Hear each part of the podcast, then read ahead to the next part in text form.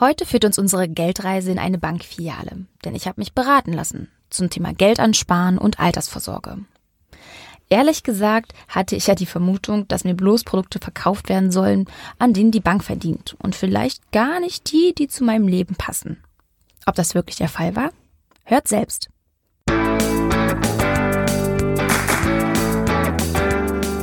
Auf Geldreise, der Finanztipp-Podcast für Frauen mit Anja und Annika. Hallo, herzlich willkommen. Hallo, liebe Geldreisende. Ja, wart ihr schon mal bei der Beratung bei der Bank? Wir bisher nicht. Naja, oder Anja war jetzt gerade da. Und natürlich haben wir uns vorher mit unseren Experten und Expertinnen zusammengesetzt und uns sagen lassen, auf was es eigentlich bei so einem Beratungsgespräch ankommt. Und in dieser Folge dürft ihr jetzt Mäuschen spielen und mal reinhören, wie das Gespräch bei der Bank für Anja abgelaufen ist und was es ihr auch persönlich gebracht hat oder vielleicht auch nicht gebracht hat. Anja, erzähl mal, wie kam es jetzt dazu, dass du zur Bank gegangen bist?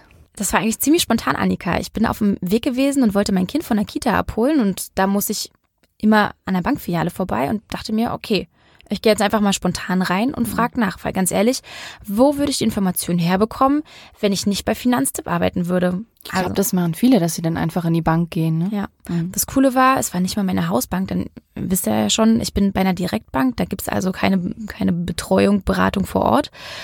Ja, bin da einfach rein und habe gefragt, ob die mir einen Termin geben würden, auch wenn ich nicht bei den Kunden bin. Und dann? Ja. Ging, ging alles ohne Probleme. Ich habe gleich nächste Woche einen Termin bekommen.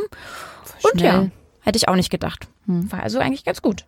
Übrigens konnte ich da auch gleich eine erste Erkenntnis mitnehmen. Und zwar, Geldanlage ist nicht gleich Geld ansparen oder Altersvorsorge. Und hast du kein Geldpolster auf dem Konto oder einen gefüllten Sparstrumpf unterm Bett versteckt, wirst du definitiv nicht zum Thema Geldanlegen beraten. Das war zumindest bei mir der Fall. Du meinst also, hast du kein Geld, dann kannst du es auch nicht anlegen, sondern du musst halt erst sparen. Genau, ich muss mir erstmal ein Polster aufbauen. Mhm. Ja. Okay.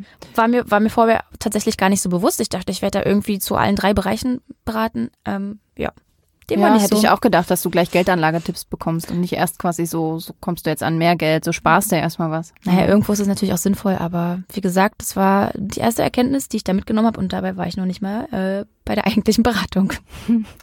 Ja, und vor dem Termin hast du dich mit unseren Expertinnen kurz geschlossen. Und was haben die dir mitgegeben? Ja, ich habe mal gefragt, ja, was denkt ihr denn, wie wird denn das Gespräch laufen und was werde ich für Produkte vorgestellt bekommen? Und was mich natürlich auch interessiert hat, Worauf muss ich unbedingt achten oder was sollte ich auf jeden Fall fragen, wenn ich da bin? Ja, letztendlich will ich ja nicht mit einem Produkt nach Hause gehen, bei dem sich im Nachgang rausstellt, dass ich mich an Gebühren dumm und dämlich zahle. Mhm. Aber du hast ja vorher dann nochmal mit unserer Geldexpertin, mit der Sarah, gequatscht, ne? Genau. Ja, und was Sarah zu dem Thema denkt, das hört ihr jetzt. So, liebe Sarah, vielleicht, bevor du anfängst, stell dich doch mal ganz kurz in zwei Sätzen vor. Ja, hallo, ähm, alle, die jetzt zuhören. Genau, ich bin Sarah. Ich arbeite schon seit äh, ungefähr vier Jahren bei Finanztipp, ähm, habe so einen Wirtschaftshintergrund und kümmere mich hier um die Themen Geldanlage und auch Altersvorsorge. Ihr seht, Sarah ist prädestiniert dazu, mir zu sagen, wie es wohl laufen wird. Also, was denkst du denn? Was werden sie mir wohl anbieten? Also Anja, gucken wir gerade nochmal auf deine Situation. Du bist ja gerade in den Beruf eingestiegen, hast ein kleines Kind zu Hause und ähm, ansonsten ja noch nicht ähm, bisher was angespart.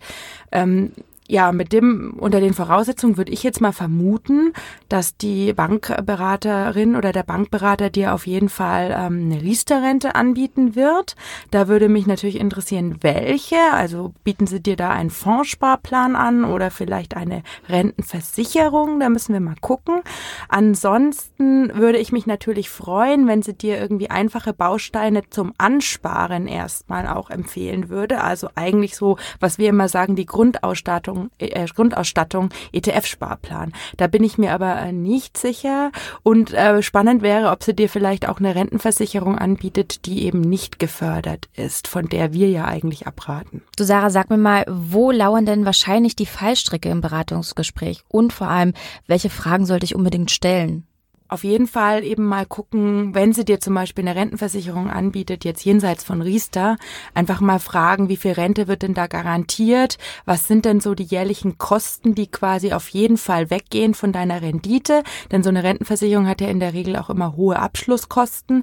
Das würde ich mal fragen. Vielleicht kommt sie auch mit irgendwelchen bankeigenen Produkten, zum Beispiel irgendwelchen Zertifikaten oder speziellen Fonds. Da würde ich auch auf jeden Fall immer auf die Kosten gucken, danach fragen und zwar immer immer Abschlusskosten und laufende Kosten. Das ist wichtig.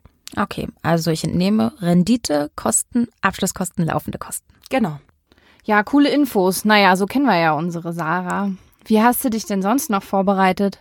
Auf finanztipp.de habe ich mir dann ein paar Ratgeber zum Thema durchgelesen und ein YouTube-Video von Saidi geguckt. Ja, und mit den Infos im Gepäck bin ich dann ziemlich selbstbewusst zum Termin gestapft. Vielleicht noch äh, zur Info an alle, die jetzt zuhören und sich fragen, wer genau ist YouTube Saidi? Also das ist tatsächlich auch ein Kollege von uns, der den Finanztipp YouTube-Kanal macht. Also der macht da echt, finde ich, coole Videos. Ja, auf ja. jeden Fall. Also wie gesagt, mir hat es echt was gebracht. Ich dachte mir, ich bin gut vorbereitet und weiß, was mich da erwarten wird. Mhm. Ja, und dann aber in der Realität sah es anders aus, hast du mir schon vorher verraten. Ja, also es gab dann doch noch so ein paar Überraschungen, aber dazu dann später mehr. Erstmal so viel dazu. Ich kam also in der Bank an, wurde freundlich ins Büro meiner Bankberaterin gebeten und dann ging es eigentlich auch schon los mit der Fragestunde. Interessant finde ich ja, dass es eine Frau war, die dich beraten hat, weil ich habe schon gehört, dass es bei Menschen so ist, dass sie am ehesten finanziellen Ratschlag annehmen, wenn sie mit Menschen gleichen Geschlechts oder gleichen Alters sprechen. Deswegen eigentlich ganz spannend, ob die das mit Absicht gemacht haben. Ja, das hatte ich auch im Hinterkopf, aber ich glaube fast nicht, denn ähm, Zusätzlich wusste ich auch, dass meistens, also die meisten Bankberater ja Männer eigentlich sind.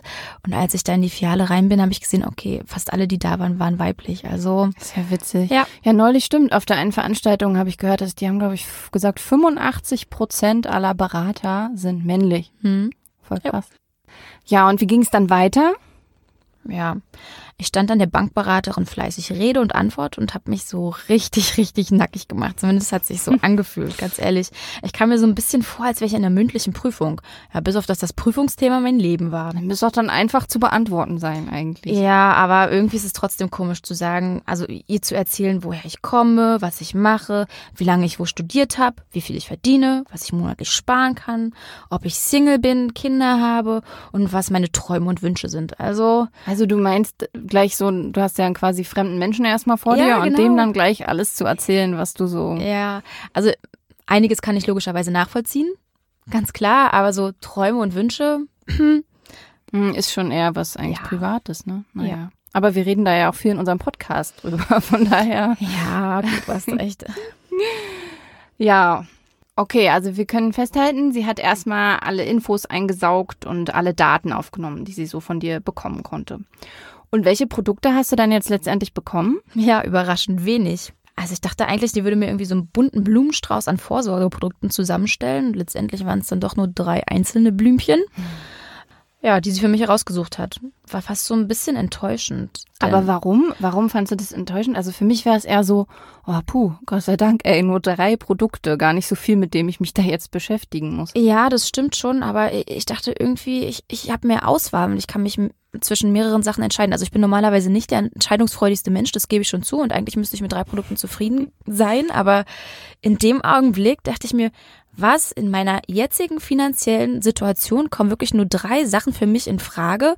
Und ich weiß zu dem Zeitpunkt wusste ich ja noch nicht mal, ob die gut oder schlecht sind. Deswegen, das war, glaube ich, auch ja, so okay. der Aspekt, den ich im Hinterkopf hatte. Ja, okay, wenn man stimmt, wenn man jetzt wüsste, okay, die drei sind alle super, so dann wäre es, ne, dann wäre es mhm. was anderes. Ja. Ja, aber welche drei gab's jetzt? Sorry, ich habe ein bisschen abgelenkt. ist gut. Ja, Nummer eins war die Riester-Rente.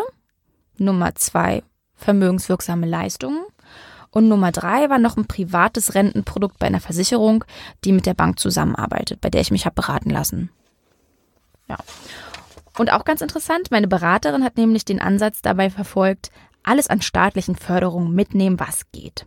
Klingt gut. Ja, das stimmt. Also hat sie mir dementsprechend auch davon erzählt, wie mich der Staat bei der Riester-Rente unterstützt. Und zwar mit einem Zuschuss von 175 Euro jährlich plus je Kind auch nochmal 300 Euro. Also für dich dann 300 Euro Zuschuss, weil ein Kind. Genau. Mhm. Und sie hat mir erzählt, bei den verwirkungswirksamen Leistungen, da muss ich ja nicht alleine sparen, denn mein Arbeitgeber, der spart mit mir zusammen für meine Rente. Klingt ja eigentlich auch erstmal ganz geil. Ja, also summa summarum, bei der Riester-Rente unterstützt mich der Staat mit 475 Euro für maximal 25 Jahre lang. Ist das normal? Ist das immer so begrenzt? Naja, es koppelt sich äh, daran, wie lange du Kindergeld bekommst. Dadurch, dass mein Kind ja jetzt fast zwei ist, werde ich die 25 Jahre nicht voll machen, beziehungsweise kommt es auch nochmal darauf an, ob mein Kind studiert oder nicht. Ah, okay. Ja, mhm. genau. Und ja, wie gesagt, der Chef gibt auch noch einen kleinen Teil zu den vermögenswirksamen Leistungen dazu.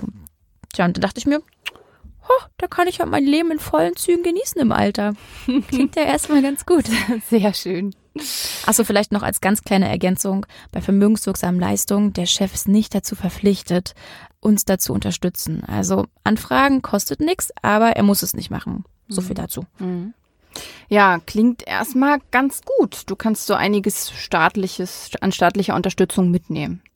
Ähm, wer sich jetzt übrigens gerade wundert, Riester, das hat ja jetzt nicht so einen guten Ruf. Vielleicht mal kurz drei Worte, woher das kommt. Also als Riester damals eingeführt wurde, haben sich Banken und Versicherungen erstmal auf dieses Produkt gestürzt. Und dann haben sie, leider, leider, viele teure Verträge mit hohen Kosten angeboten. Und das ist natürlich Mist, weil wenn ihr dann so einen teuren Vertrag habt, dann kommt am Ende nicht viel für euch bei rum.